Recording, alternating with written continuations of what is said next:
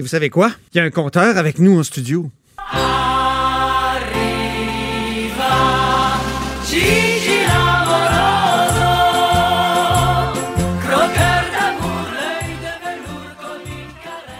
Bonjour Jean-François Gibault. Bonjour Antoine. Notre compteur est accessoirement directeur de la recherche à QMI. Croqueur de caisse aujourd'hui, Ouais. parce qu'il y a eu une nomination quand même importante. Et là, on se questionne sur l'implication du premier ministre dans cette nomination-là. Tu es le premier à soulever la question. Ben, en fait, oui. D'abord, c'est une nomination très importante. hein. Ça arrive, euh, la dernière fois, c'était en 2009. Ça fait, ça fait plus de dix ans. Et euh, j'ai été euh, surpris de la candeur du premier ministre lorsqu'il a carrément, euh, il a carrément avoué avoir passé en entrevue trois candidats chez lui.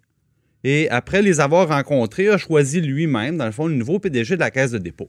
Pourquoi ça m'a surpris? Parce que informellement, ça fait longtemps qu'on le sait que le gouvernement, dans le fond, c'est une nomination de laquelle il va se mêler. C'est tellement un poste important que le gouvernement ne peut pas se permettre, dans le fond, de laisser aller ça. Mais avant, Hier, quand on a commencé à en discuter, Jean-François, moi, je t'ai envoyé l'article 5.3 Mhm. de la loi sur euh, la caisse de dépôt qui dit le conseil d'administration, avec l'approbation du gouvernement, nomme le président et chef de la direction en tenant compte du profil d'expérience et d'expérience, euh, d'expertise et d'expérience établi par la caisse. Donc, ce que ça veut dire, avec l'approbation. Ce que ça veut dire, c'est que normalement, le conseil d'administration, il y a un comité de ressources humaines. Souvent, ils vont engager une firme de chasseurs de tête.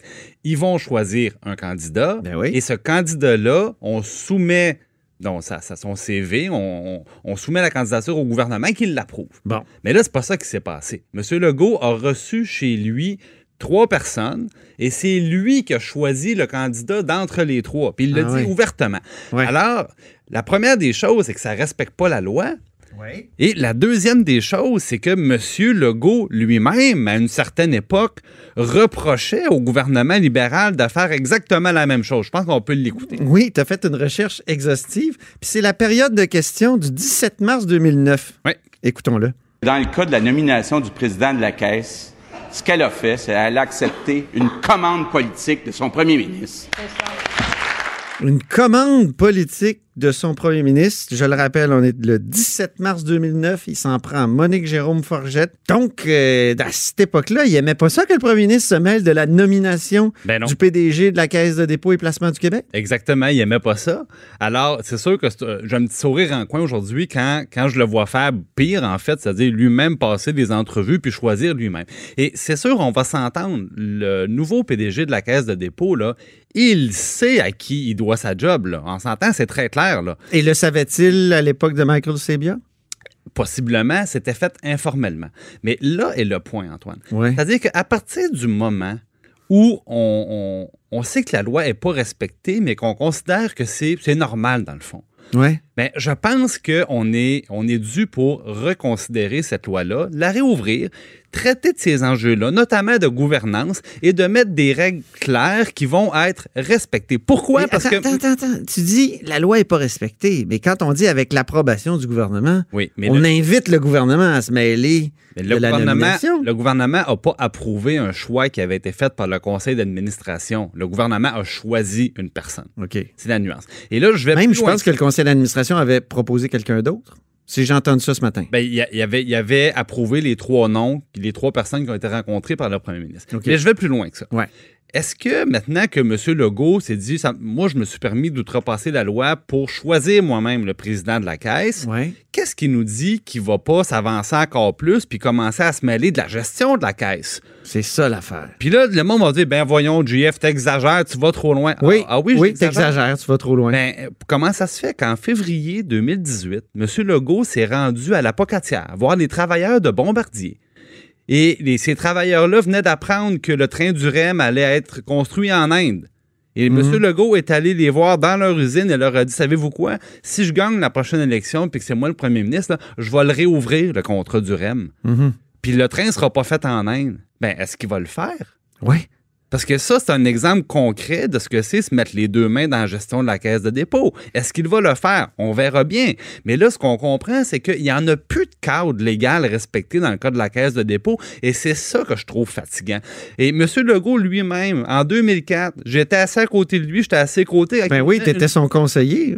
Il me donne une bataille pour que la loi soit revue pour donner une place plus importante au développement économique du Québec. Lui, ce qu'il voulait à l'époque, c'est tout à fait légitime, moi je suis d'accord avec ça, il disait la, la Caisse devrait avoir deux missions qui sont sur le même pied d'égalité. Le rendement pour ses déposants, donc nos fonds de pension, puis la, la, les fonds de la CSST, de la SAQ, bon, hein. Et d'autre part, la contribution de la Caisse au développement économique du Québec, lui, il dit que ça devrait être deux missions égales. Alors que Jean Charest avait vraiment mis l'accent sur le rendement. Le rendement. Bon, alors, lui-même, M. Legault disait c'est à refaire. Donc, dans ce contexte-là, moi, je pense que M. Legault doit revoir, ouais. doit revoir la loi pour préciser comment il entend fonctionner avec la caisse de dépôt, puisqu'on se donne des règles qu'on va appliquer et respecter qui vont être connues de tous. Moi, ça me fait penser aux limites de vitesse. Hein, la limite de vitesse des autoroutes, c'est 100. Tout le monde sait que c'est pas la vraie limite, mais là, la vraie limite, c'est quoi? Pour certaines personnes, c'est 112, d'autres, c'est 115, d'autres, c'est 100. Il n'y en a pas de vraie limite. On est dans l'informel. Et moi, je trouve que c'est pas Parlant de limite de vitesse, euh, t'aimes ça, toi, le troisième lien, il paraît? Ben, c'est-à-dire lequel? Le nouveau? Ouais. Ben, le nouveau, moi, je le trouve plus intéressant, oui. que Ah oui? T'aimes ça, toi, des, des, des, des, des bouches de, de comment dire, des, des sorties de tunnels autoroutiers en pleine ville? L'autre bord de la ville. Ah! Ça va connecter. Saint-Roch, voyons donc. Ben, c'est l'autre côté de Saint-Roch. On est rendu quasiment non. au Costco. On Non, mais, est- mais moi, j'aime bien l'idée qu'on incite les gens, cette fois-ci, contrairement à la première fois. On dit si vous laissez votre voiture sur la rive sud, vous débarquerez Ben oui. de l'autobus à pied. Faisons un Et- effort de plus Ah, ben ça, c'est ça, c'est toi. qui- et allons vers le métro. Antoine veut un Le tunnel. Ben oui, mais le tunnel serait moins- bien moins gros. T'imagines un tunnel avec trois voies, six- trois voies de chaque bord. Donc, six voies. Un- alors, comparativement à un petit tunnel pour un, un métro euh, qui nous amène pas euh, à, à 20 km, là, juste, juste à 6-7 km. En tout Il cas. y a une chose qui est sûre. On est en train d'opérer un retournement dans ce dossier-là du côté du gouvernement. On Ouais. vient d'enterrer le troisième lien à l'Est, alors qu'on nous a juré que ça n'arriverait pas. Mais là, est-ce que c'est juste Ça, une, une bonne idée, étape, ouais. une étape d'un gros flip-flop ou si vraiment on est devant le vrai projet? Volte-face, Jean-François. Volte-face? Oui. Mais Moi, c'est ça la question que je me pose. Ouais, on a commencé à tourner, là, mais là, on va tourner jusqu'où? Encore un effort, moi, je dis au gouvernement. Encore un petit effort. Allons, allons vers le métro. Puis on sait toujours pas comment ça coûte en passant.